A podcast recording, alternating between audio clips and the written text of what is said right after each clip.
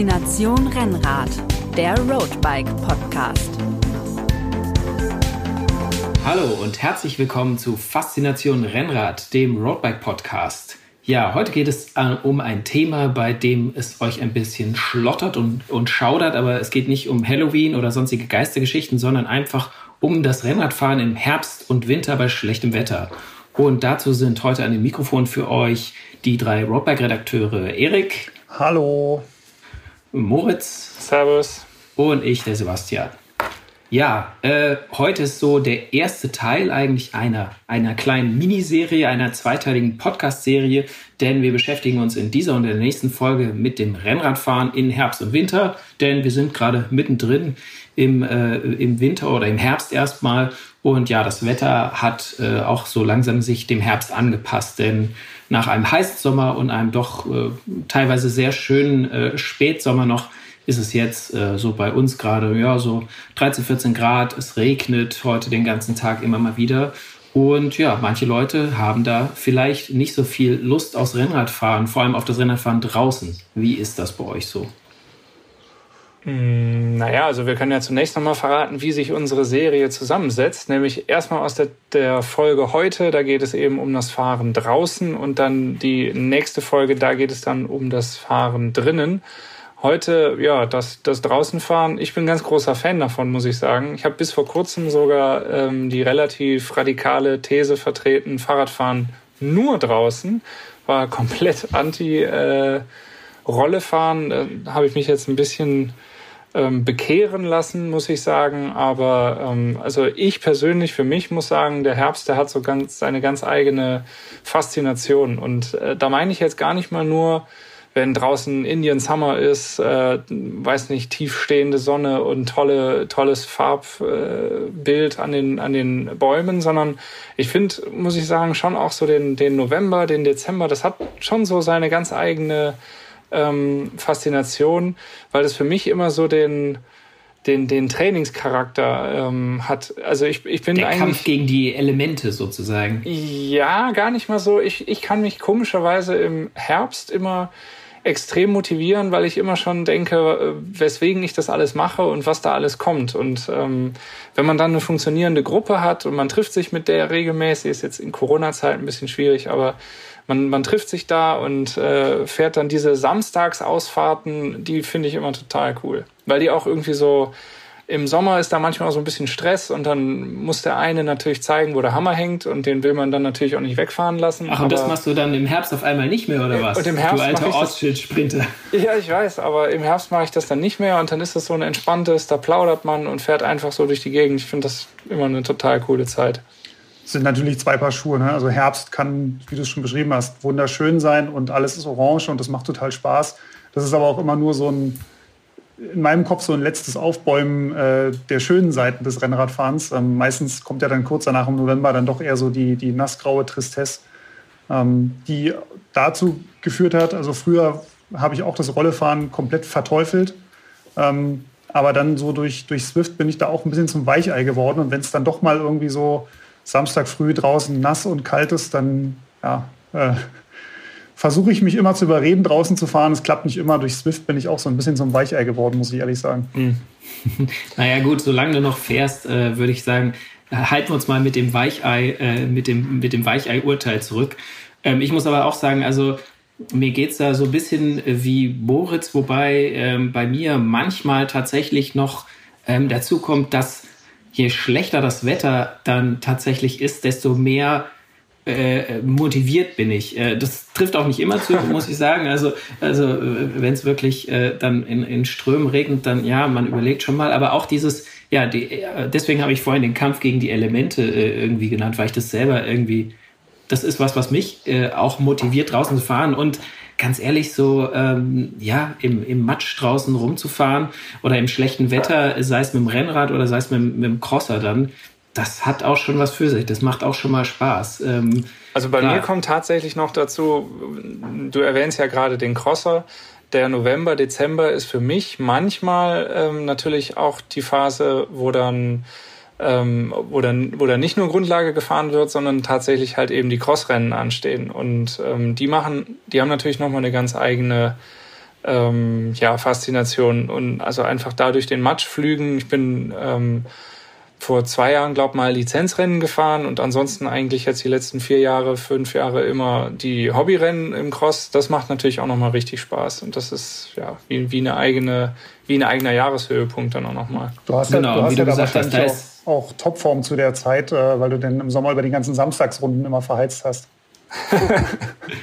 ja, diese, diese schnellen Antritte, die man im Sommer bei den Ausfahrten beim Ortsschild-Sprint braucht, die braucht man auch äh, dann für äh, die Crossrunden, wenn es dann irgendwie äh, sofort nach dem Start gleich heiß hergeht. Und äh, da ist äh, da ist Sprinthärte auf jeden Fall gefragt bei solchen Sachen. Mhm. Die finden ja dieses Jahr die die also die Hobbyrennen, da bin ich auch immer ein großer Freund von und und und fiebere dem tatsächlich so ein bisschen entgegen schon im September. Das fällt ja dieses Jahr leider auch ähm, eigentlich mehr oder weniger flach. Ich habe schon überlegt, ob man sich da äh, ich habe hier so eine, so eine kleine Runde mir gesucht, äh, die ich dann jetzt äh, am letzten Wochenende dreimal gefahren bin mit einer, mit einer Abfahrt über den Trail und dann ein steiles Stück und dann durch die Matschpfütze und dann ein schnelles Stück über Schotter. Also da habe ich mir versucht, meine eigene äh, Cross-Strecke äh, äh, zu bauen, ähm, um wenigstens noch ein bisschen in dieses Cyclocross-Feeling zu bekommen diesen Herbst, auch wenn nicht so viel stattfindet. Also äh, da wären wir eigentlich auch schon so, du, Moritz, du hast es schon erwähnt, dass du einfach das Draußenfahren, das hat für dich ja einen besonderen, einen besonderen Reiz, auch besonders im Herbst, auch wenn das Wetter eben nicht, äh, auch wenn es kein goldener Herbst ist und kein Indian Summer und keine bunten Blätter und Sonnenschein. Ähm, Erik, du hast gesagt, oder äh, dir wurde quasi äh, vorgeworfen, dass du ein bisschen verweichlicht bist. Ähm, hat er sich selbst vorgeworfen? Das hat er sich selbst vorgeworfen, genau. Ähm, aber gibt es trotzdem irgendwas, was du, wo du sagst, draußen fahren, selbst im Herbst, das, das hat schon was? Oder, oder machst du es dann tatsächlich nur so, weil, naja, irgendwo muss man ja fahren? Nee, also bei mir ist tatsächlich so, ähm, Radfahren ist für mich immer draußen. Erstmal, das ist meine, meine erste Option. Ich, wenn es irgendwie geht, versuche ich draußen zu fahren. Das war Früher, als ich noch, äh, als ich noch zur Uni gegangen bin, hatte ich auch im Winter meistens relativ viel Zeit, dann auch so unter der Woche tagsüber. Da konnte ich dann auch ähm, das Tageslicht einigermaßen ausnutzen. Das ist dann halt, als ich irgendwann angefangen habe zu arbeiten, ja, ein bisschen schwieriger geworden, weil es ist dann irgendwie doch immer dunkel. Dunkel ist dann nicht so meins. Da bin ich dann tatsächlich eher auf der Rolle. Aber prinzipiell, also wenn es jetzt ein bisschen regnet oder irgendwie kalt ist, das stört mich gar nicht. Im Gegenteil, also ich mag es lieber kalt als total heiß. Aber, ähm, Aber da sprichst ja. du gerade schon was an, wenn es draußen äh, dunkel ist. Ähm, das ist ja tatsächlich so ein bisschen, vor allem jetzt, äh, wir hatten äh, vor zehn Tagen hatten wir Zeitumstellung und äh, hm. es wird jetzt wirklich relativ früh dunkel, also ab fünf ist, versetzt so die Dämmerung ein im Moment und um, um halb sechs ist die Sonne untergegangen und dann ist halt wirklich dunkel. Ähm, das ist natürlich was, was in meinen Augen auch ein bisschen gegen das Draußenfahren im Moment spricht, zumindest auf der Straße. Also nach der Arbeit ähm, ist es nicht mehr so einfach, noch eine schnelle Feierabendrunde auf der Straße zu drehen. Oder natürlich kann man es trotzdem noch machen, aber ist natürlich. Ich wollte gerade sagen, ja. es ist Geschmackssache. Mhm. Also ich muss sagen, wir haben früher in, äh, während meines Studiums noch, ähm, da haben wir das regelmäßig so gemacht, dass wir uns tatsächlich ähm, dann auch ganz normal, keine Ahnung, um, um 18 Uhr oder so getroffen haben, wirklich stockfinster äh, manchmal haben wir uns auch erst um acht getroffen äh, oder so, weil dann wirklich der ähm, Verkehr nochmal deutlich geringer ist.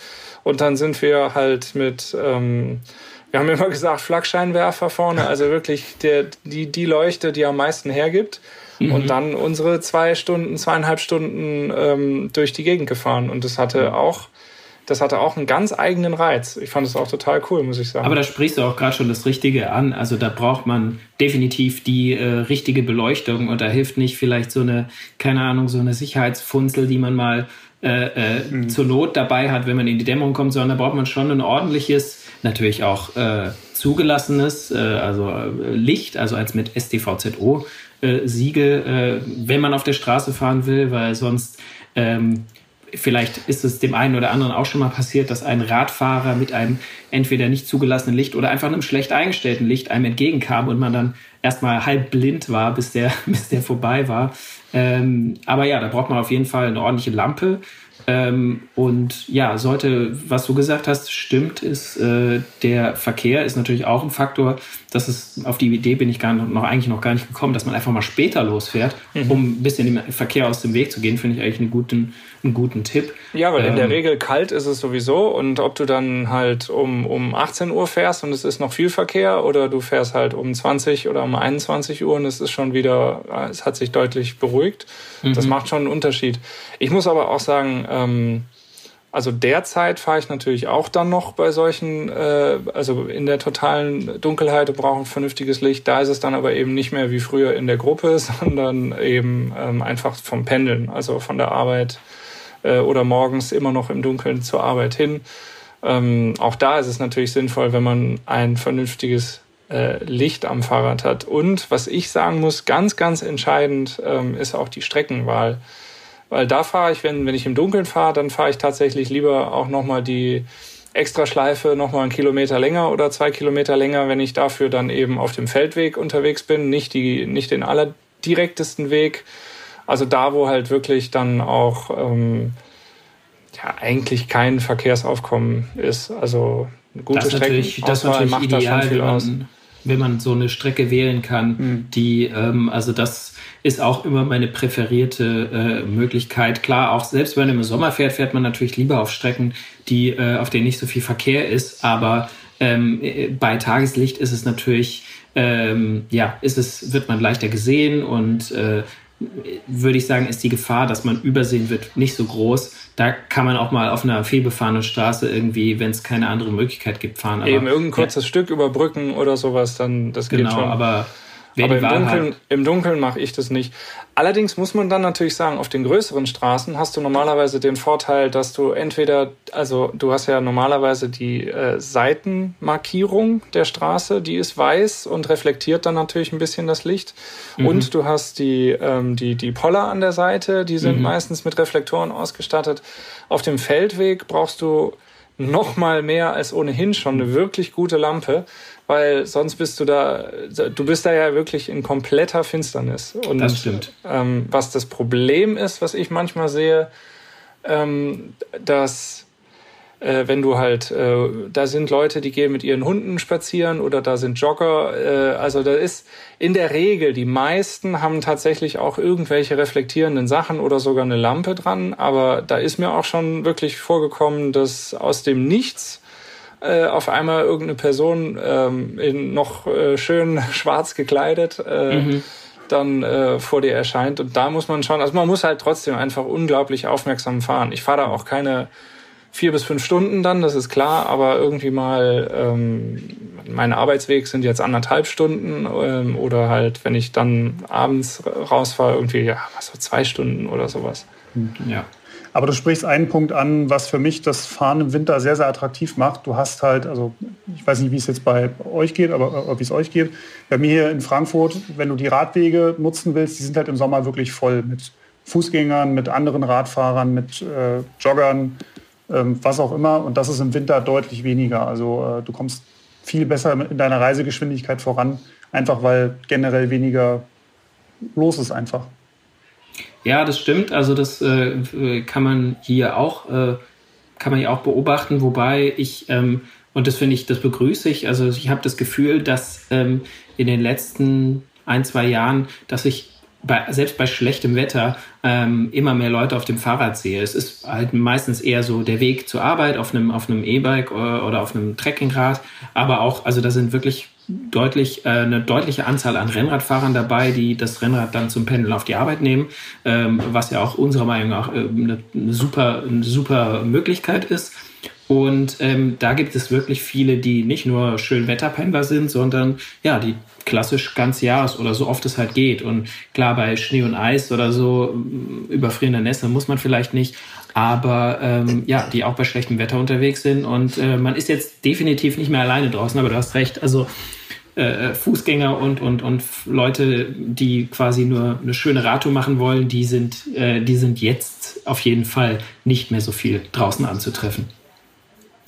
Ähm, aber was auf jeden Fall äh, draußen äh, anzutreffen ist oder wie soll man sagen, ja, das Wetter wird äh, schlechter, das, die Temperaturen gehen runter, es regnet öfter, ist es dann auch eine, ja, eine Gefahr in Anführungszeichen für die Gesundheit, äh, wenn man äh, draußen Renner fährt? Also wird man da, was meint ihr, wird man da schneller krank? Also schadet das tatsächlich dann vielleicht sogar? Also ich kann nur. Du könntest es, ja, ich, ich, Erik, sag du. Also ich kann nur für mich sprechen. Ähm, ich bin viele Jahre wirklich immer draußen gefahren. Ich habe im Winter vielleicht zehn Stunden auf der Rolle gemacht, ähm, wenn es hochkam. Ähm, und dann hatte ich mal einen Winter. Insgesamt, nicht in der Woche, meinst nee, du? Nee, insgesamt. Also wirklich von, äh, weiß ich, 1. November bis Ende Februar waren es vielleicht zehn Stunden. Also wirklich so als allerletzte okay, Notlösung. Wenig, ja. und ich habe, würde ich sagen, 200 Stunden trainiert im Winter. Also es war wirklich ein kleiner Bruchteil. Ähm, aber ich habe dann mal in einem Winter bin ich nicht dazu gekommen, so viel draußen zu fahren und ähm, musste dann doch ein bisschen mehr auf die Rolle gehen. Und da habe ich festgestellt, dass ich dann doch in dem Winter dreimal krank war. Ähm, mhm. Weiß ich nicht, ob das jetzt wirklich ein, ein statistischer Zusammenhang ist oder ob das nur ein, ein Zufall war. Aber ich glaube schon, dass wenn du regelmäßig draußen fährst und dich natürlich auch ähm, warm genug anziehst und generell so ein bisschen auf äh, deine Hygiene und deine Gesundheit achtest, dass das sogar gut für dein Immunsystem ist. Und es gibt ja auch Studien, die das durchaus belegen, dass Bewegung an der frischen Luft äh, der Infektabwehr durchaus gut tut. Mhm. Ich glaube, es kommt halt immer darauf an, wie man oder auch in welcher Intensität man dann da draußen unterwegs ist. Wenn es vier Grad hat oder keine Ahnung, vielleicht sogar Minusgrade und dann äh, macht man All Out und äh, schießt sich komplett aus dem Leben und kommt dann nach Hause und äh, setzt sich erst noch mal eine halbe Stunde vor den Fernseher, äh, bevor man duschen geht oder so, dann das, das ist klar, das ist auch gesunder Menschenverstand, dass das ähm, wahrscheinlich eher zu Infekten führt. Aber also das Grundsätzliche, genau wie Erik sagt, also Bewegung an der frischen Luft tut immer gut und ähm, ja, spricht jetzt mal gesundheitlich äh, nichts dagegen. Eine Frage ist natürlich, ähm, gesundheitlich ist ja schon auch äh, Sicherheit. Also wir hatten es ja gerade schon im Dunkeln fahren. Mhm. Also du kannst dich natürlich im, im Dunkeln, auch wenn ich das jetzt hier ein bisschen propagiert habe, die Voraussetzung dafür ist natürlich nicht nur das Licht, dass du selber was siehst, sondern natürlich auch, dass du selber gesehen wirst. Also die äh, Sicherheit auf der Straße.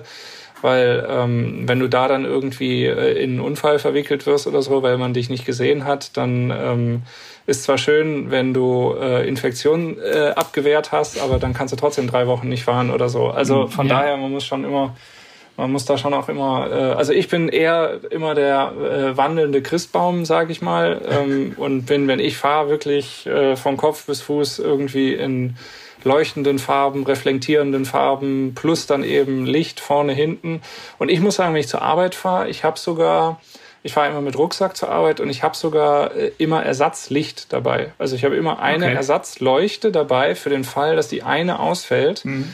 Äh, und dann wäre ich auf dem freien Feld äh, oder eben auf der vielbefahrenen Autostraße und habe dann kein Licht mehr. Also das will ich auf keinen Fall erleben, den Moment. Deswegen, da ich ohnehin mit Rucksack fahre, die ist fest im Rucksack immer drin und aufgeladen. Mhm.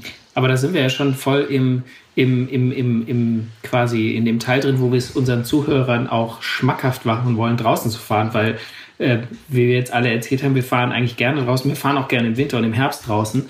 Und ähm, du hast äh, zwei Punkte schon äh, angesprochen, die wichtig sind, nämlich die Beleuchtung am Rad und die sichtbare Kleidung. Ähm, aber es geht ja auch nicht nur ums gesehen werden, sondern auch ums Warmbleiben. Habt ihr da irgendwelche speziellen Tipps, wie man draußen, ja, wie man sich möglichst passend fürs Wetter anzieht? Also auf was man da achten sollte besonders? Hm. Ja, auf jeden Fall natürlich die, ähm, also mal grundsätzlich den Rumpf warm zu halten. Also ich habe früher immer sehr, sehr stark nach dem äh, Zwiebelprinzip gearbeitet und relativ viel übereinander angezogen. Mittlerweile mache ich das so, dass ich eher wenig anziehe, das dafür aber dann sehr, sehr gut. Also zum Beispiel komplett winddichte Jacke oder sowas mhm. oder eben ähm, je nach Temperatur ähm, das äh, besonders dicke Unterhemd oder irgendwie so. Also dass mhm. ich da dann eher arbeite, das finde ich, fühlt sich auch so ein bisschen besser an, als wenn man so ein komplett eingepackter äh, Rollmops ist. Mann ist, ja. Ja, genau. Ähm, aber ähm, also auf jeden Fall der, ähm, die Brust warm halten, das mache ich immer. Also ich habe wirklich die, die, in, der, in der Regel die Front ähm, winddicht und dann eher den Rücken so äh, und die, und die Arme, dass da so ein bisschen was äh, entweichen kann. Geht natürlich auch mit einer Weste, wenn man sich die Investition in so ein richtig teures äh, Wintertrikot sparen will.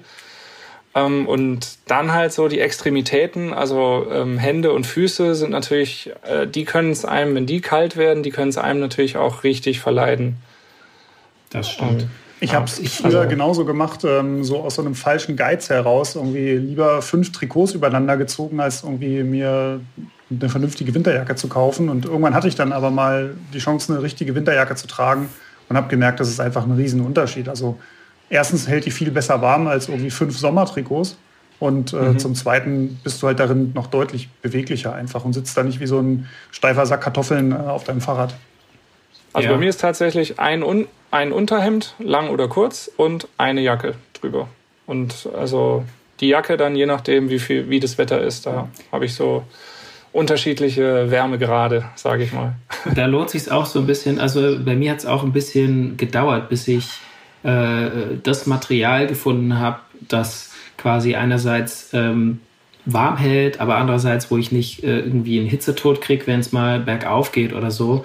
Ähm, ich glaube, da ist auch, das ist immer eine sehr individuelle Sache, wie das eigene Kälteempfinden auch ist. Ich habe zum Beispiel äh, weiterhin, trotz äh, jahrelanger Tests, habe ich äh, das Problem, dass mir immer meine Finger richtig kalt werden und es auch echt schmerzhaft ist. Dagegen habe ich zum Beispiel mit den Füßen äh, fast keine Probleme, was ja für andere Leute dann wieder ein Problem ist. Also ja, bei den Händen und ich habe wirklich ach, keine Ahnung, 15 Paar Handschuhe zu Hause. Also meine Frau lacht mich schon aus im Winter, weil die meistens mit irgendwie dünnen Handschuhen fährt und immer total warme Hände hat.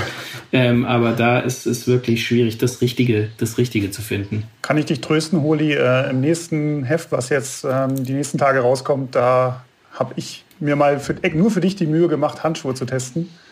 Ach, Gott sei Dank tut's mal einer. Endlich tut's mal einer. Und äh, da gibt es durchaus Modelle, die äh, warm halten. Also da kannst du kann ich dir mal nach der Sendung den einen oder anderen Tipp.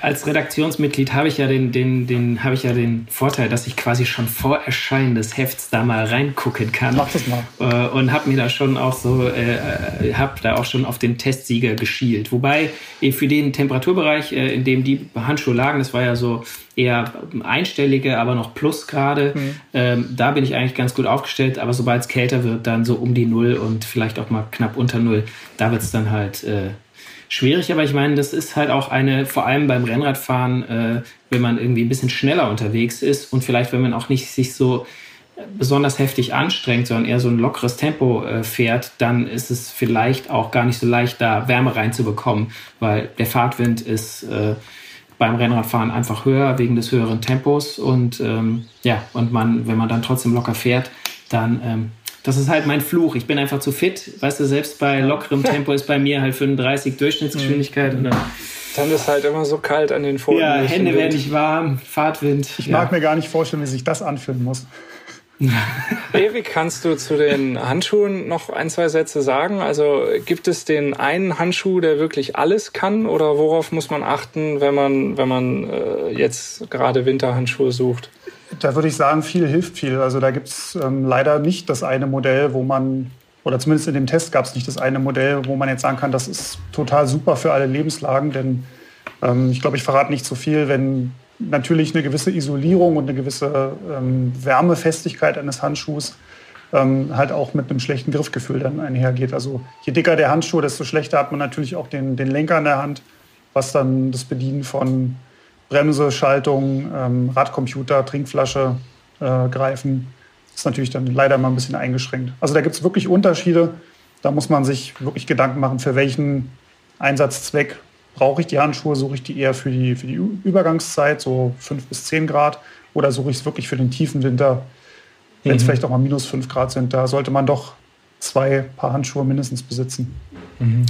Und all also diese, diese Feinheiten und Unterschiede könnt ihr im äh, Test dann lesen in der Roadbike Ausgabe 12 2020, die, wenn ihr diesen Podcast hört, ähm, gerade ans Kiosk kommt, wenn äh, alles, alles gut läuft. Und äh, quasi die, wenn ihr den Podcast am Erscheinungsdatum äh, am Montag hört, dann könnt ihr am Mittwoch dieses Heft schon kaufen und euch den perfekten Handschuhe für äh, einstellige Plusgrade äh, dann ansehen. Und wenn wir jetzt gerade schon im Werbeblock sind, wir haben ja eben über äh, die äh, Lampen, die Akkuleuchten auch gesprochen. Äh, Roadbike 1020, also die Ausgabe 10 2020, da hatten wir ähm, Leuchten getestet und die gibt es auch noch unter roadbike.de slash ePaper, kann man sich die noch kaufen. Genau, wenn ihr das äh, als äh, lesen wollt und den Test gibt es natürlich auch auf roadbike.de online. Online, das muss natürlich jetzt der Online-Redakteur auch nochmal betonen. genau, aber wir, also dann haben wir, ähm, haben wir ja bei, bei Kleidung jetzt quasi, also äh, können wir mal ein bisschen zusammenfassen, was wir schon gesagt haben. Also Zwiebelprinzip kann funktionieren, aber eventuell lohnt es sich auch einfach in ja, ein, ein gutes Winteroberteil äh, zu investieren, anstatt äh, äh vier dünne Sommeroberteile übereinander zu ziehen. Ähm, Handschuhe sind ein schwieriges Thema, aber es gibt auch für kalte Finger den richtigen. Man muss vielleicht ein bisschen länger suchen, aber äh, den guten Handschuh gibt es. Ähm, die und dann halt auch die, die Schuhe. Also die das Schuhe. ist natürlich auch die, die anderen äh, Extremitäten neben den Händen, halt die Schuhe, die Füße. Ähm, da muss ich sagen, ich bin jahrelang äh, habe ich auf, auf Überschuhe gesetzt und ähm, eigentlich jetzt erst äh, seit, ich glaube, letztem Winter habe ich mal so einen Winterschuh ausprobiert. Fand ich, finde ich gar nicht schlecht, muss ich sagen. Also ähm, aber jetzt die, die, die Frage, äh, Winterschuh, ist es einer, der auch, hast du auch ähm, bei den Pedalen dann von Rennradpedalen auf Mountainbike-Pedale gewechselt und einen Mountainbike-Winterschuh genommen oder bist du, ist das ein Rennrad, ein tatsächlicher Rennrad-Winterschuh mit, mit Rennradglied? Also in meinem Fall ist es jetzt ein äh, Mountainbike mit äh, Mountainbike-Cleats, mhm. weil das auch vor allen Dingen am Gravelbike ähm, und am Mountainbike von mir gefahren wird. Aber das Prinzip ist ja gleich, das gibt's ja für ähm, Mountainbike-Schuhe genauso wie für Rennradschuhe. Manchmal gibt's sogar das gleiche Modell quasi eben stimmt, in, beiden, ja. in beiden Ausführungen. Mhm. Also, ähm, weil mein Problem war, ähm, ich weiß nicht, ob ich da jetzt für eine große Menge spreche, aber also ich kann nur für mich sprechen. Die ähm, äh, die Überschuhe, die hatten am, am Schaft quasi oben, war bei mir immer so ein Spalt. Ich habe ich hab zwar natürlich unglaublich dicke Beine, unglaublich dicke Waden, dicke Waden aber trotzdem war da immer so ein äh, Spalt. Und ähm, ja, halt gerade wenn es regnet, dann fließt da von oben das Wasser rein und das ist schon echt unangenehm. Und ähm, der Winterschuh, den ich jetzt habe, der der ist dann natürlich auch einfach, der, der wirkt dann nicht so wuchtig, wie jetzt eben die äh, Schuhe mit Überschuhen sind. Er ist schneller angezogen und er ist tatsächlich auch äh, ein bisschen praktischer eben, was diese ähm, mhm. Was Wasserdichtigkeit angeht. Also von daher eine Überlegung zumindest wert. Nachteil ist natürlich, man hat einen anderen Schuh. Man muss sich ein bisschen dran gewöhnen, vielleicht auch für die, für die Gelenke vielleicht ungewohnt, auch nicht toll, wenn man immer hin und her wechselt. Ähm, also es hat alles seine Vor- und Nachteile. Ich kann für mich sagen, dieser Winterschuh funktioniert eigentlich ganz gut. Was ich bei mir festgestellt habe, ist, dass ich so mit Händen und Füßen eigentlich gar keine Probleme habe, solange es nicht nasskalt ist. Also solange es nur kalt ist, könnte es auch minus 10 Grad sein, kein Problem. Aber sobald da irgendwie Nässe ins Spiel kommt und die, die Finger oder die Füße nass werden, da kriege ich dann wirklich Eisklötze. Also aber deswegen haben wir ja schon, fährst du dann ja immer, fährst dann du dann auf, ja die Rolle. auf der Rolle. Auf der Rolle ja. Aber dazu ähm, in einer weiteren, in einer späteren Folge. Genau. Ich wollte gerade sagen, das heben wir uns auf für den zweiten Teil dieser, der, unserer Herbst- und Winterserie. Ähm, außerdem dem ganzen Klimbim, was ich halt für den Körper brauche, also die Winterjacke, die Winterschuhe, die Handschuhe, vielleicht auch eine Hellmütze hier mal eingeworfen. Äh, ja, unbedingt, ja ist auch sehr, ja, sehr hilfreich. Ähm, manchmal reicht auch ein dünnes Stirnband, aber für wer, wer öfter im Winter draußen ist, der sollte sich eine Helmmütze zulegen, weil es eine geringe Investition für einen sehr, sehr großen Komfortgewinn. Ähm, neben diesen ganzen Sachen gibt es ja auch noch äh, ja, das Fahrrad. Und äh, die, die, das dann im Winter auf jeden Fall schon stärker beansprucht wird. Einfach dadurch, dass es draußen nass ist und dreckig und im schlimmsten Fall dann, äh, wenn es äh, äh, auch mal Schnee gibt, dass es dann gesalzen ist, was ja wirklich nicht unbedingt das Beste ist für das Rad. Ähm, ja, worauf achtet ihr da besonders oder worüber macht ihr euch da besonders Sorgen, wenn ihr im Winter mit dem Rad unterwegs seid, was euer armes Baby da abkriegt? Also grundsätzlich ist natürlich schon die Frage, muss ich nach jeder Fahrt wirklich putzen? Ähm, da muss ich sagen, ich halte es so ein bisschen situationsabhängig. Also wenn das Rad wirklich komplett eingesaut wurde, vor allen Dingen, wenn es nass geworden ist oder wie du gerade gesagt hast, Holi, wenn, ähm, wenn da noch Salz mit im Spiel ist, dann wird auf jeden Fall kurz äh, geputzt. Also Minimum Antriebsstrang und ähm, aber eigentlich ich habe ich hab vorm Haus habe ich so einen kleinen Wasserschlauch, also da stelle ich das Fahrrad hin und spritze es einmal ab und dann wird es trocken gemacht und äh, die Kette geölt und erst dann kommt es in den Keller. Ähm, aber wenn, wenn jetzt normal, ich sag mal, so ein, so ein trockener Tag äh, und das ist nur so ein bisschen vielleicht von, von ähm, ja, es ist nur so ein bisschen nass geworden oder so oder eben gar nicht, dann, ja, dann bin ich auch nicht böse, wenn ich es einfach so in den Keller stelle.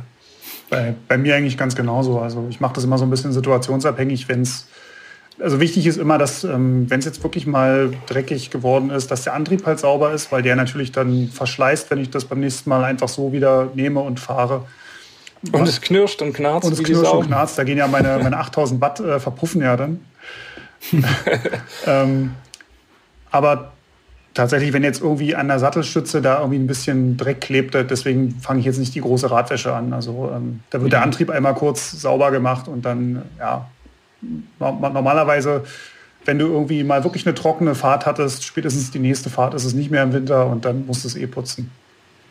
Äh, aber da, da sprichst du auch noch was an, das ist jetzt die, ja, die Gretchenfrage vielleicht. Schutzbleche, ja oder nein im Winter? Also Puristen würden ja jetzt oder, oder schlagen jetzt auf jeden Fall die Hände über dem Kopf zusammen. Ich muss sagen, ähm, ich habe jetzt äh, letzte Woche die Schutzbleche montiert, weil das ist einfach unfassbar praktisch. Ja. Also und ich, ich sitze halt drauf, ich sehe es ja in dem Sinne nicht. Ich muss den Moment, in dem ich vom du Fahrrad runtersteige, in dem Moment, in dem ich vom Fahrrad runtersteige und es in den Keller tue, den muss ich überstehen äh, und mir quasi noch in die Augen dabei blicken können. Aber wenn ich drauf sitze, äh, sehe ich es ja gar nicht und dann genieße ich halt einfach, dass, dass nicht alles pitchnass wird. Ich habe am, Wo ja, am, Wochenende also tatsächlich meinen, meinen Keller ein bisschen aufgeräumt und da meine beiden Schutzbleche gefunden, die ich glaube ich seit zwei Jahren nicht mehr benutzt habe, weil ich bei schlechtem Wetter immer auf die Rolle gegangen bin.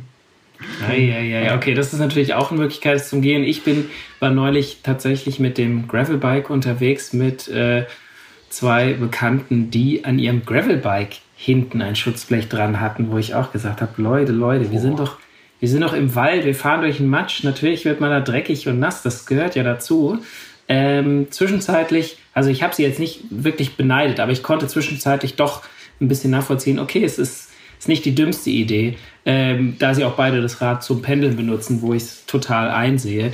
Ähm, ich bin da ein bisschen bei dir, Moritz. Also ich, ja, ein klein bisschen bricht es mir dann das Herz, äh, wenn ich die, die Schutzbleche dran mache, aber andererseits ist es so eine eigentlich so eine logische und, und, und wirklich gewinnbringende äh, gewinnbringendes äh, Umbau, mhm. den man fürs Win für den Winter machen kann. Und man erspart sich da Ärger und einen nassen Hinter und das in die Trikottasche die Siffe reinläuft äh, auf die Sachen, die man dabei hat. Also es ist hat schon Vorteile. Also äh, die Frage ist ja auch, früher, früher war es so, ähm, als ich angefangen habe mit Rennradfahren, da hat mein Trainer immer gesagt, ja, willst du trainieren oder willst du schön aussehen? Ja, und ähm, da war halt beides. Halt, und was hast du geantwortet? Ja, natürlich, natürlich beides. Aber da damals gab es jetzt noch nicht. Das ist natürlich schon ach, Jahrzehnte ist das ja her. damals, Jahrhundert. Damals gab es halt dieses ganze Swift und so, was es jetzt heute, also das Rollefahren hatte auch noch einen ganz anderen Charakter. Deswegen ähm, war das, das war keine Option in dem Sinne. Und dann war halt die Frage, gehst du jetzt trainieren? Ähm, oder du musst ja trainieren, um fit zu werden. Ähm, und ähm, wenn dann die Option, wenn dann die Frage ist, äh, ich gehe halt nicht trainieren, weil ich nasse Füße kriege oder so, dann, dann mache ich ja lieber das äh, Schutzblech. Und deswegen habe ich eigentlich jeden Winter immer Schutzblech montiert. Das war zuletzt immer ein Problem, wenn halt die ähm, Crossrennen noch waren dass ich dann äh, die Schutzbleche, weil die im Crossrennen will ich ja nicht mit dem Schutzblech auflaufen. Das ist nicht ja unbedingt. Nee, das, extrem also ich peinlich. glaube, und da habe ich dann, da, da war das dann immer so ein bisschen hin und her und da habe ich das Schutzblech dann immer erst montiert äh, im ja, Ende Dezember, Anfang Januar oder sowas, wenn die Crossrennen ja, ja. wirklich rum waren. Für den zweiten Teil quasi dann eher so die Saisonvorbereitung. Hm. Und, und, dann, dann, das war natürlich, ja, das ist natürlich doof. Du fährst da halt dann, äh, du bist da halt immer eingesaut. Ich, ja. ich habe tatsächlich mit Jetzt, den. Dieses Jahr gibt es keine Crossrennen, da ist das Schutzblech schon dran. ich habe tatsächlich mit den Schutzblechen, die ich bisher gefahren bin, immer so ein bisschen das Problem gehabt, irgendwann schleift das immer am Reifen. Also du kriegst es nie so, so eingestellt, dass du sagen kannst, so ich habe es einmal montiert und dann habe ich irgendwie Ruhe, sondern das ist immer, du weißt, irgendwann fährst du und du merkst einfach, wie es am Hinterrad rattert und schleift. Und das hat mich da manchmal schon ein bisschen genervt, die dann, so dass ich dann im Zweifel da manchmal doch nicht rangemacht habe. Die Sache ist, ist ja, es gibt ja verschiedene Arten von Schutzblechen. Es gibt ja die, diese, diese, ah, nicht, nicht Steckschutzblech, das ist das Falsche, aber diese, diese Klemmschutzblech, sage ich mal, die du mit irgendwelchen Gummi, äh, mhm. äh, Dingern ans, äh, an den Rahmen montierst, die bieten natürlich geringeren Schutz. Die sind dafür aber super schnell montiert. Und wenn sie schleifen, sind die quasi mit einem Handgriff ja auch wieder hochgezogen quasi ähm, mhm. und äh, schleifen dann nicht mehr. Ähm, die bessere oder sagen wir mal die trockenere Variante ist natürlich das fest installierte Schutzblech mit Streben und allem Pipapo. Und da muss man ja sagen, äh, gerade jetzt an den Gravelbikes geht der Trend ja auch hin zu ähm, allen möglichen Gewindeösen, die an den äh, Ausfallenden und überall sind. Also da kann man ja, da kann man ja schon ähm, das Schutzblech auch sehr stabil und fest ähm, installieren. Ähm, die andere Frage, die man sich stellen kann, ist natürlich, äh, steigt man einfach um auf ein Winterrad? Habt ihr, seid ihr mit Winterrad gesegnet oder ähm, nicht? Ich, also ich nicht. Ich nehme das Gleiche. Ja, und du, Holi, hast du ein Winterrad? Äh, nein, also im Moment nicht. Ich fahre tatsächlich mit dem Rennrad im Winter draußen, mit dem ich auch im Sommer fahre. Ich hatte mal, wie man das halt so macht, wenn man sich ein neues Rad zulegt, habe ich mein altes quasi sozusagen, mein altes damals dann degradiert zum Winterrad. Ähm, da war aber so ein bisschen, das war noch mit einer, ich glaube, Dura Ace 7900, also eine neunfach Dura Ace, wenn ich das richtig in Erinnerung habe. Und äh, schön klassisch, aber das waren Felgenbremsen, äh, selbstverständlich damals. Und da hatte ich so Probleme, ich wollte da äh, Winterreifen montieren und Schutzbleche und dann äh, hat irgendwann der Platz unter der Bremszange nicht mehr gereicht. Also äh, da, da, das, da waren dann die Schwalbe Marathon in 23 oder 25 drauf. Keine Ahnung, ob es die noch gibt, aber ähm, ja, was man halt damals so gemacht hat. Und das war dann jetzt auch nicht so top, weil sobald ein bisschen Dreck und Sand auf dem Reifen war, hat der an der Halterung vom Schutzblech geschliffen. Also mhm. ich halte die Idee für gut. Äh, man muss natürlich auch den Platz haben und das Rad zur Verfügung. Ich würde mir, glaube ich, tatsächlich kein Winterrad kaufen. Äh, weil ein Rad, was ich mir neu kaufe, das will ich nicht nur im Winter fahren, sondern auch im Sommer. Mhm. Ähm, aber ja, so ein altes Rad mal quasi degradieren zum Winterrad, ähm, kann, schon, kann schon sinnvoll sein. Allerdings muss man sich dann auch um dieses Winterrad kümmern. Also das, und man, das, man auch braucht den zusätzlichen Stellplatz. Genau, und, und auch das will gepflegt sein, auch wenn es alt und vielleicht in die Jahre gekommen ist. Wenn man das nicht pflegt, dann hält es vielleicht ein, zwei Winter und dann ist es halt komplett durch. Was halt eine Option ist, ähm, dass man sagt, man hat halt ein Rad, wenn man jetzt zum Beispiel ein ganz, ganz klassischer äh, Straßenrennradler ist, dass man sagt, ich habe halt äh, das eine Rad, das ist halt wirklich Straße und damit fahre ich im Sommer und das ist vielleicht auch auf Leichtbau getrimmt mit äh, Felgenbremsen und da geht's wirklich um äh, Gewicht und um Performance und Spaß, Fahrspaß und im Winter habe ich ein, äh, ja, vielleicht ein Gravelbike oder äh, ein Crosser eben, ähm, oder auf jeden Fall auch ein Rad mit Scheibenbremse, weil das ist ja ein Sicherheitsaspekt im Winter. Ähm, wir haben schon drüber gesprochen, es regnet häufiger mal, ähm, die äh, Bedingungen, es ist ein bisschen glatt vielleicht, also dass man da halt wirklich äh, tip-top Bremsperformance hat. Das äh, genau. ist, ist noch mhm. eine Option. Ähm, ja, also was ich, da sind wir vielleicht auch schon beim nächsten, ähm, beim nächsten Thema Training. Also weswegen ich allein schon äh, empfehle, sich ein Rad zuzulegen, was halt eben auch äh, geländegängig ist, ist halt einfach der Aspekt äh, Fahrtechniktraining, weil man ähm, im, im Sommer macht man das ja in der Regel nicht, da will man halt schöne lange Touren fahren, aber der Winter kann natürlich, also Herbst und Winter können natürlich auch die Phase im Jahr sein, wo man mal ein bisschen was anderes macht und wo man eben zum Beispiel bei einem Crossrennen startet oder halt mehr Gravel durchs Gelände fährt, aber auch äh, wirklich Fahrtechniktraining, also so Cyclocross-Training, dass man halt äh, sich ein äh, Parcours baut. Hast du ja gerade schon gesagt, Holi, dass du das hast, äh, dass du mhm. ganz gerne mal irgendwo herfährst oder dass man einfach mal auf die auf die Wiese oder auf einen, auf einen Sportplatz, wo jetzt gerade nicht trainiert wird oder so, äh, geht und dann halt wirklich ähm, Kurven fahren. Schön den Fußballplatz umfliegt mit den, Cross, ja, genau. mit den Crossreifen.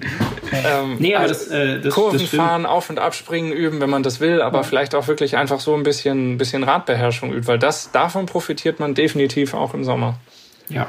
Ich würde vielleicht noch mal zurück auf das Thema Winterrad. Ähm, für diejenigen, die das Winterrad jetzt oder die kein eigenes Winterrad haben, man kann ja auch sein Rennrad, was man hat und wenn man auch kein, kein Gravel oder Crossrad hat, ähm, gibt es ja auch so ein paar kleine Kniffs und, Tricke, und Tricks, wie man ähm, sein Rad einigermaßen winterfest machen kann.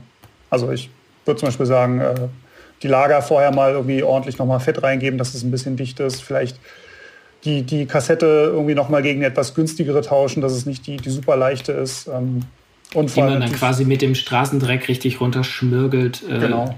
Also ja. ich habe zum Beispiel eine, eine, alte Kassette, die kommt halt vorm Winter drauf und wenn die irgendwann mal durch ist, dann ist die halt durch. Mhm. Ähm, so, so eine Sachen zum Beispiel. Habt ihr da noch Reifen fällt mir ein? Ähm, ja, Reifen natürlich. wollte ich gerade sagen, ganz entscheidender ja. Punkt. Also ähm, wir hatten, ich glaube, in der Ausgabe 10, ich bin mir nicht mehr ganz sicher, äh, oder 11, hatten wir den Reifentest von Winter, Winterreifen. Also da haben wir auch mal wirklich verglichen, wo steht denn ein, ein Top-Reifen, äh, den man jetzt vielleicht eher im Sommer fährt, im Vergleich zum Winterreifen. Und da ist der Rollwiderstand natürlich deutlich höher. Aber ähm, der Pannenschutz war natürlich ähm, auf einem ganz anderen Niveau auch. Ähm, ja. Also kann man sich überlegen, wenn die Straßen schlechter sind, dass man von vornherein auch sagt, okay, man geht jetzt vielleicht auch auf eine etwas größere Reifenbreite, um noch ein bisschen mehr Aufstandsfläche zu haben und vor allen Dingen auf noch mehr äh, Pannenschutz. Ein Punkt, den, den ich noch tatsächlich versuche immer zu beherzigen, ist, auch wenn ich nicht gerne im Dunkeln fahre, ich versuche im Winter trotzdem ein Licht am Rad zu haben, denn manchmal kommt man doch äh, gerade auf einer längeren Tour irgendwo hin, wo es dann mal durchaus neblig sein kann. Kann ich mich letzten Winter erinnern, bin ich am Rhein lang gefahren, da war es immer so neblig, dass ich wirklich ja, schon so ein bisschen Angst hatte, nicht rechtzeitig gesehen zu werden.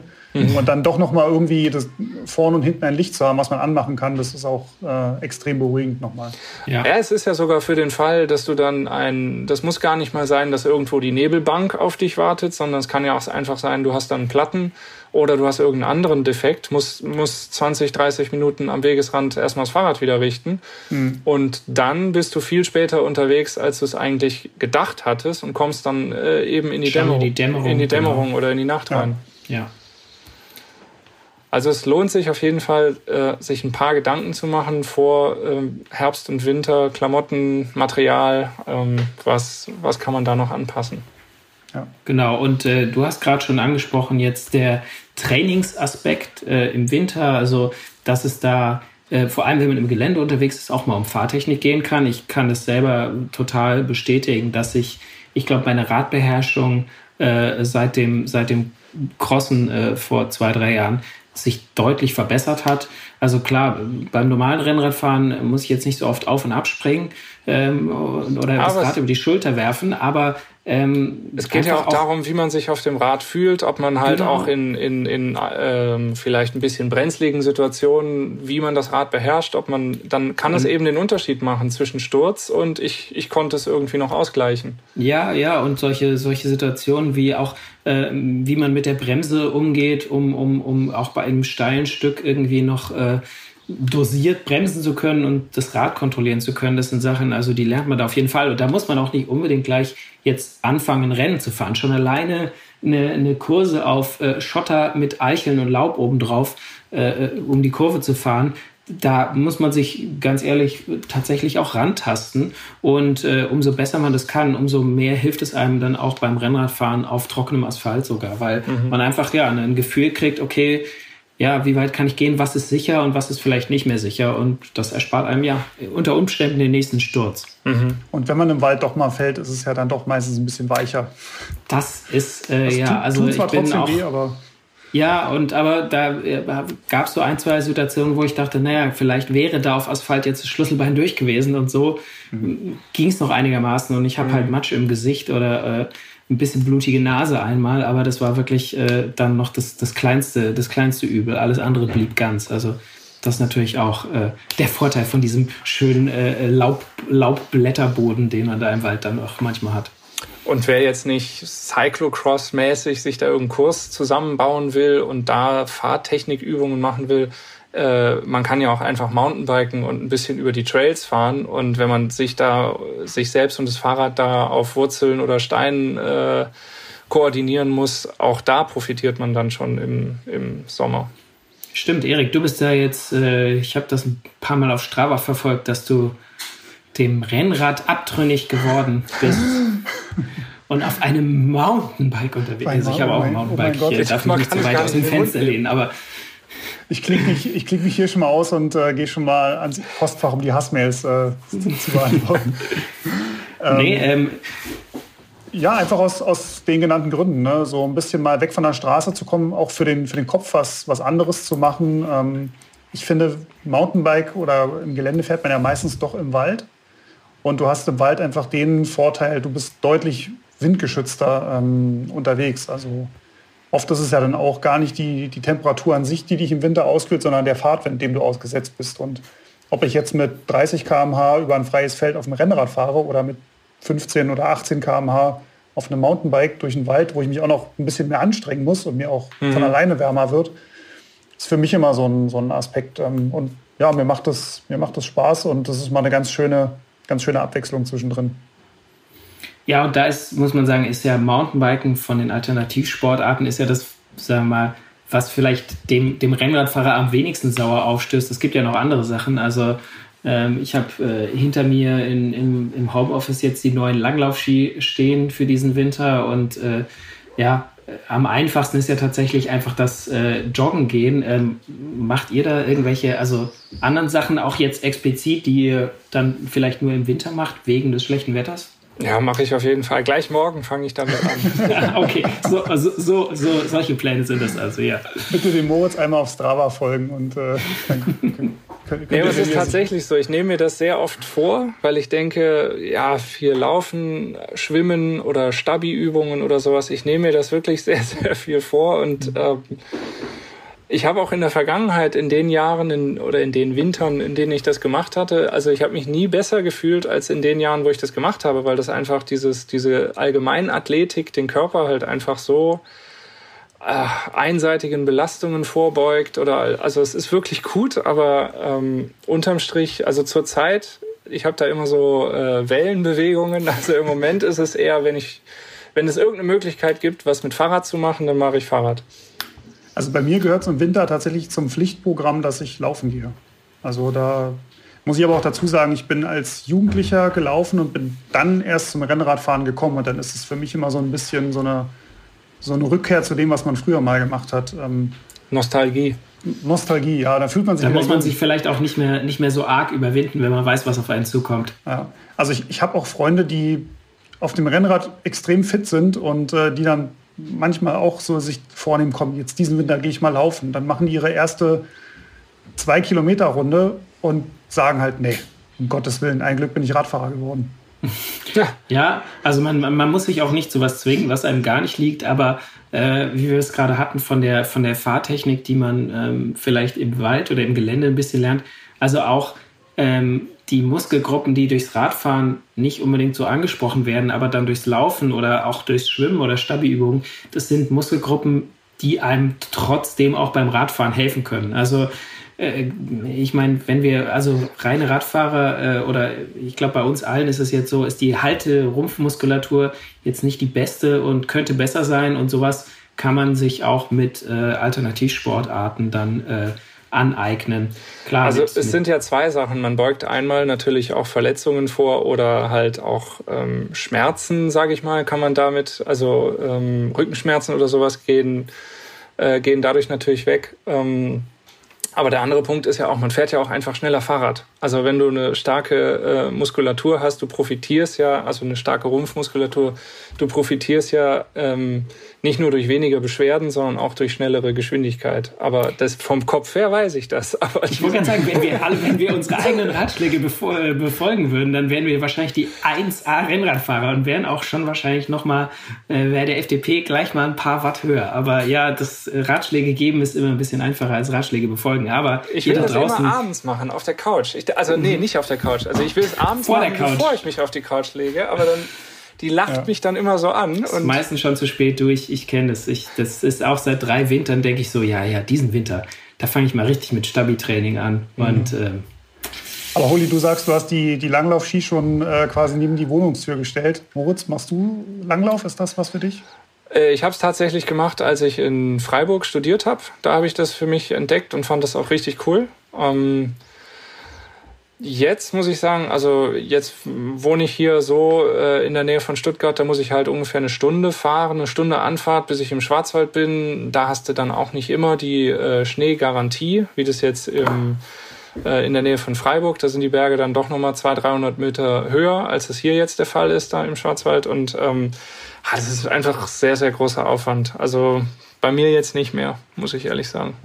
Also bei mir wird es jetzt der, der dritte Winter in Frankfurt. Ich habe damals, als ich nach Frankfurt gezogen bin, extra im Keller meiner, meiner Eltern meinen, meine alten Langlaufski rausgekramt.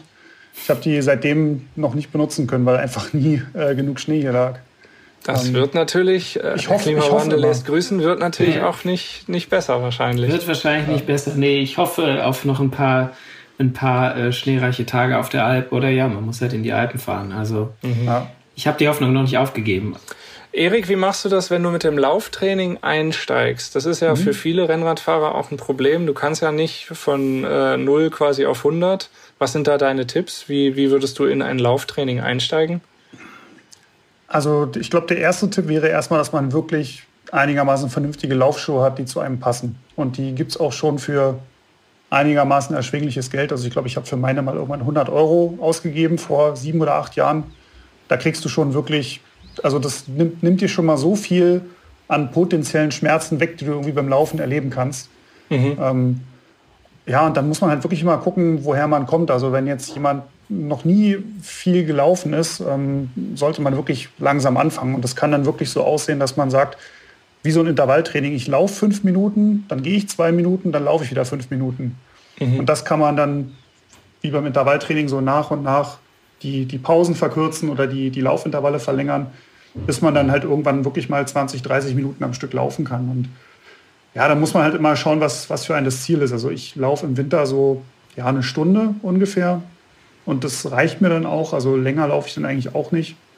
Ähm, aber das wäre so mein Tipp, sich da wirklich langsam ranzutasten und ähm, sich da wirklich kleine Ziele zu setzen und nicht gleich sagen, jo klar, 10 Kilometer, äh, kein mhm. Problem. Ja. Weil ähm, man, man, hat zwar als Radfahrer natürlich einen super, ähm, einen super Kreislauf und einen super Stoffwechsel und das wäre alles gar kein Problem, aber muskulär ist Laufen halt sehr, sehr anstrengend mhm. und ganz was anderes. Du hast gerade so ein bisschen vom, äh, vom Lauftraining und von dann, dass man das auch so ein bisschen wie ein Intervalltraining gestalten kann. Ähm, wie ist es bei euch? Macht ihr im Winter, Moritz, du hast am Anfang gesagt, dass man im Winter auch mal so ein bisschen es gemächlicher angehen lassen kann und ein bisschen lockere Touren fahren kann. Aber wie ist es mit, ja, so richtig zielgerichtetem Intervalltraining? Manche Leute legen sich halt schon so früh wie im November oder im Dezember fangen die schon an, quasi ans nächste Jahr zu denken und auf ihre Ziele äh, hinzuarbeiten. Äh, was sagt ihr so zu, zu, zu so gezieltem Training, so Intervalltraining auch im Winter? Äh, ist es draußen möglich? Weil über drin sprechen wir ja auch in der nächsten Folge schon. Also ich kann jetzt nur für mich sprechen. Ich muss sagen, ähm, ich habe das ähm, bei den, bei den Cyclocross-Rennen, also bei mir war es jetzt immer Herbst, Winter, so ähm, Oktober, November eher so ein bisschen intensiv, weil da noch Rennen waren. Manchmal war auch Dezember noch was und dann fahre ich natürlich auch intensiv. Ähm, aber dann gerade die Phase, sage ich mal, Januar, Februar, März, das ist bei mir das ganz klassische einfach erstmal so ein bisschen ruhig und auf, auf Umfänge, sage ich mal, aber Grundlagenausdauer ist vielleicht, aber ich, ich plane das jetzt auch nicht in dem Sinne so von trainingswissenschaftlich ist, glaube ich, sinnvoller auch mal äh, auch mal was Intensives einzustreuen oder vielleicht auch mal eine Kraft mit Radeinheit oder sowas zu machen, aber ähm, Mache ich persönlich jetzt nicht. Aber vielleicht kann unser äh, Trainingsexperte Erik da ja noch. Äh, Trainingsweltmeister. Tra nee, intelligentere Dinge zu sagen als ich. Ja. Ähm, das klang schon sehr intelligent, was du gesagt hast. Also die Frage ist ja immer, was die, was die eigenen Ansprüche sind. Ne? Wenn ich irgendwie sage, ich will im, im März schon bei den Lizenzrennen äh, ganz vorne mitmischen, dann musst du natürlich im Dezember, Januar, Februar schon entsprechend trainieren. Wenn du sagst, meine mein Saisonziel ist, dass ich äh, Ende August eine schöne Tour in den Alpen mache, dann ja, musst du jetzt sicherlich im Winter, im Dezember noch nicht die ganz, die ganz krasse Struktur da, da auffahren. Mhm. Also ich versuche eigentlich so die, diese richtig hochintensiven Sachen draußen im Winter schon zu vermeiden, weil mir das einfach dann in den Intervallpausen zu, zu kalt ist und ich da mhm. so die, die Angst habe, mir dann doch was wegzuholen. Sowas versuche ich dann wirklich auf, auf der Rolle zu machen. Was natürlich schon geht, ist, wenn es jetzt nicht ähm, total am, am Frieren ist draußen, dass man mal in der GA1-Fahrt äh, ein bisschen GA2 oder auch mal ein bisschen äh, was an der Schwelle einstreut. Ja, oder auch vielleicht so eine Trittfrequenzpyramide, also so ein bisschen, bisschen auf, die, auf die Frequenz achten oder hat das in der, in der Phase des Jahres nichts zu suchen? Ja, also machen viele, macht sicherlich auch Sinn, das dann früh im Jahr zu machen. Ich mache sowas persönlich gar nicht, aber das ist so meine, mhm. mein Empfinden für, für viele ist es ja auch nicht nur ein Problem, so es ist kalt draußen oder äh, das spielt da mit rein. Das ist äh, manchmal ist es ja auch für viele Leute einfacher, sich zu dem Training im Winter oder zum Draußenfahren im Winter zu motivieren, wenn man ein, ein äh, Ziel hat, auf das man hinarbeitet. Ist es bei euch auch so? Also fällt es euch leichter irgendwie, hattet ihr schon mal beide Fälle, also dass ihr euch einerseits auf was vorbereitet habt im nächsten Jahr und seid echt viel im Winter gefahren und im anderen Jahr, wo nichts anstand im Frühjahr, habt ihr es da ein bisschen schleifen lassen? Äh, Gibt es da irgendwelche Erkenntnisse? Also das eine Mal, wo ich mich wirklich ins Übertraining äh, katapultiert habe und wirklich komplett aus dem Leben geschossen habe und auch bestimmt ein halbes Jahr damit Probleme hatte, war im Winter. Also weil ich im Winter so motiviert war für die nächste Saison und da alles reingepackt habe mit ähm, Skilanglauf, richtig lange Einheiten. Ich hatte im Dezember 1000 und ein paar zerquetschte Kilometer. Ähm, Laufen, ähm, Ausgleichsgymnastik und dann noch ähm, ja auch bei der Arbeit viel zu tun. Das, da habe ich mich halt komplett aus dem Leben geschossen. Also mhm. das äh, kann einem auch im Winter passieren, ja.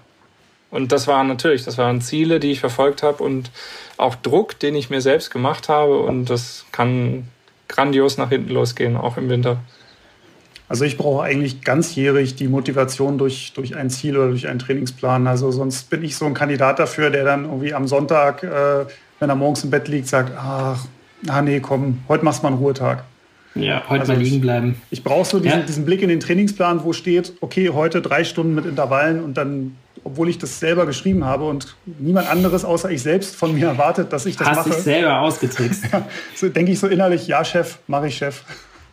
Ja, wie das funktioniert. Also da bin, aber da bin ich bei dir. Also ein bisschen, ich, selbst wenn ich ein Ziel habe, fällt es mir leichter, eine Einheit zu machen, wenn die in einem, in einem Plan steht. Und ja, auch wenn ich mir den Plan selber geschrieben oder zumindest mir selber auferlegt habe. Also ich habe da keinen kein Coach und keine externe Kontrolle, aber äh, auch wenn das im Verein, wenn da ein Training stattfindet, dann gehe ich da auch schon eher mal hin, wenn ich keine Lust habe.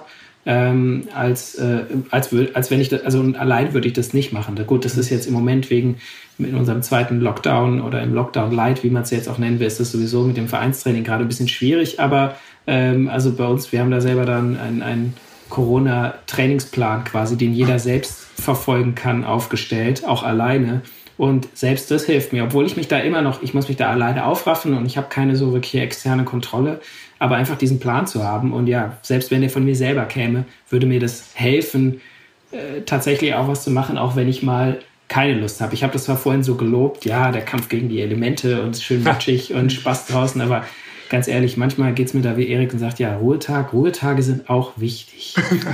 Aber da muss ich sagen, ich meine, ich habe jetzt gerade schön erzählt mit meinem Übertraining wegen zu ambitionierter ähm, Ziele, aber ähm, also ich muss sagen, ich brauche diesen, diesen, dieses Ziel oder den Plan brauche ich persönlich nicht, weil mhm. ähm, oder vielleicht habe ich mir das damals auch so ein bisschen abtrainiert. Das kann natürlich auch sein durch Überlastung. Aber ähm, hast aus deinen Fehlern gelernt. Das ist doch toll. Also für mich persönlich ist schon auch das Fahrradfahren an sich und das Bewegen an der frischen Luft und irgendwie oder sich allgemein bewegen, diese Endorphine, die man sich holt, das funktioniert ja auch auf der Rolle. Also ich brauche eher die Bewegung und auch, dass das überhaupt gar keinen Plan verfolgt. Und ähm, da ist es eher so auch ähm, auch bei schlechtem Wetter, wenn ich wenn ich irgendwie eine Woche lang gar nicht rausgekommen bin und ähm, Jetzt durch das viele Homeoffice ist es ja auch noch mal mehr geworden, dass man zu Hause ist und ähm, unter Umständen sich dann ganz, ganz wenig bewegt hat an einem Tag. Also selbst wenn dann am Wochenende hat man Pech, just da ist dann das Wetter schlecht, aber dann gehe ich trotzdem raus und fahre Fahrrad mhm. oder mache mhm. irgendwas, weil ich einfach die Aktivität brauche. Und, also, und weil man sich auch ein bisschen darauf gefreut hat und mhm. äh, mhm. das jetzt quasi sich nicht vermiesen lassen will durch schlechtes Wetter. Ja. Vielleicht kann ich an der Stelle noch mal tief in meine persönliche Schatzkiste der äh, Motivationskünste äh, greifen. Ich versuche mir wirklich, wenn das Wetter wirklich schlecht ist und ich aber weil mein Trainingsplan mir sagt, du musst heute vier Stunden draußen fahren, versuche ich immer für mich zu visualisieren, wie geil dieses Gefühl ist, wenn ich nachher unter der Dusche stehe in vier Stunden und das gemacht habe. Mhm. Und das ist so meine. Das kann echt, das kann eine gute Motivation mein, sein. Mein kleiner sich, Antrieb, ja. Ja, dass man, dass man ein bisschen weiß, wofür man es macht auch. Also, dass quasi das abgeschlossene Training die Belohnung ist für das, für das Training. Und eigentlich, Aber eigentlich jetzt nochmal Real Talk, eigentlich motiviere ich mich darüber, dass die anderen nachher auf Strava sehen, dass ich vier Stunden gefahren bin. Bei dem scheiß Wetter. Bei ja. dem scheiß Wetter. Hey, alles was hilft, alles erlaubt, was hilft. Ja. Aber wie ist es, äh, wenn wir jetzt über das Training oder das Fahrradfahren im Herbst und Winter sprechen? Wie ist es bei euch? Habt ihr jetzt für 2021, ähm, gerade wenn ihr so Ziele und äh, Trainingsplan orientiert seid, Habt ihr für 2021 euch jetzt schon zurechtgelegt, was ihr vorhabt und was für Ziele ihr habt? Ist das was Konkretes oder ist es gerade eh alles hinfällig? Also ich äh, ähm, hoffe, dass die 2020 ausgefallene Veranstaltung dann 2021 dann doch stattfindet. Das wäre der Ironman in Frankfurt, mhm. ähm, auf den ich mich auch schon gezielt vorbereitet habe und es gibt ja bei Strava oder anderen Trainingsprogrammen gibt es ja auch so einen, so einen allgemeinen Fitness-Trend, den man sehen kann, wo man sehen kann, wie sein, die allgemeine Fitness so steigt. Und da sehe ich wirklich zum Zeitpunkt, wo dann irgendwann im März, April oder so, wo dann wirklich klar war, okay, der Ironman, der findet definitiv nicht statt. Und ich angefangen habe von den äh, Intervallen und Rolleneinheiten, die ich da noch gemacht habe, übergegangen bin zu, ach, ich fahre jetzt einfach mal zum Spaß draußen. Da ist die Form wirklich wie ein ja, also ging da eine rasante Talfahrt, wie eine Abfahrt von Bontour runter, äh, ging es da mit meiner Form. Jetzt nicht in den Keller, weil ich schon noch was gemacht habe, aber da habe ich schon gesehen, okay, dieses gezielte Vorbereiten hilft auch. Und für dieses gezielte Vorbereiten hilft es, wenn ich ein Ziel habe. Mhm. Und natürlich, man hat es letztes Jahr oder 2020 erlebt, du kannst dich im Moment einfach nicht drauf verlassen. Und ich würde, also ich werde definitiv nicht jetzt äh, ich rechne auch nicht 100% mit, damit es stattfindet. Das ist so ein 50-50, aber schon die, die, die, die Möglichkeit, dass es stattfindet und ich bin eh angemeldet, weil der Startplatz von letztem Jahr noch oder von 2020 gilt auch nächstes Jahr. Deswegen habe ich auf jeden Fall äh, eine Motivation, weil wenn alles gut geht, findet diese Veranstaltung statt und dann möchte ich da auch fit sein und abliefern können. Und ja, hm. warten wir mal ab, bis es dann abgesagt wird und meine Form wieder in den Keller geht. Wie ist bei dir, Erik? Äh, gleicher Ort, fast dieselbe Geschichte, ähm, auch Frankfurt, aber der 1. Mai. Ähm, mhm. Das Radrennen, das ist ja auch dieses Jahr leider ausgefallen. Ähm, ich habe da tatsächlich mit äh, meiner ehemaligen Nachbarin, die Triathletin ist, äh, eine Wette am Laufen gehabt, dass wenn ich es unter drei Stunden, äh, wenn ich länger als drei Stunden brauche für die... Für die, für die 40 Kilometer Runde? Für die 40 Kilometer. nee, tatsächlich für die, für die 100 Kilometer. Ähm, dann hätte ich mit ihr im Sommer den City-Triathlon machen müssen. Und, nice, okay, äh, schön. Das, ah, da werde ich mich freuen. Dann fahr mal nicht zu schnell, dann lass mir die Luft raus vorher. Und dadurch, dass wir diese Wette nun dieses Jahr leider nicht äh, äh, verifizieren oder, oder auflösen konnten, haben wir gesagt, das schiebt sich halt auf nächstes Jahr. Und mhm. deshalb muss ich halt den 1. Mai unter drei Stunden schaffen, äh, damit ich nicht äh, Triathlon machen muss.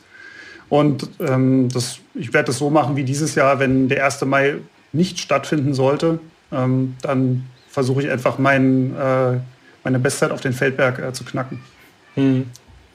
Ja, das ist gut. Das ist äh, ein guter Hinweis, sich ähm, äh, quasi alternative ein Ziel, Ziele setzen. Genau, ein Ziel suchen, was äh, hoffentlich dann nicht durch äh, Corona so leicht zu beeinflussen ist, was man auf jeden Fall quasi worauf man auf jeden Fall hinarbeiten kann, denn ja, für viele ist es jetzt zu der Jahreszeit äh, ist das eine gute, eine gute Hilfe, um jetzt nicht irgendwie so in ein Loch zu fallen, sondern irgendwie sich weiter fit zu halten und, äh, und sich zu motivieren, auch mal draußen Fahrrad zu fahren.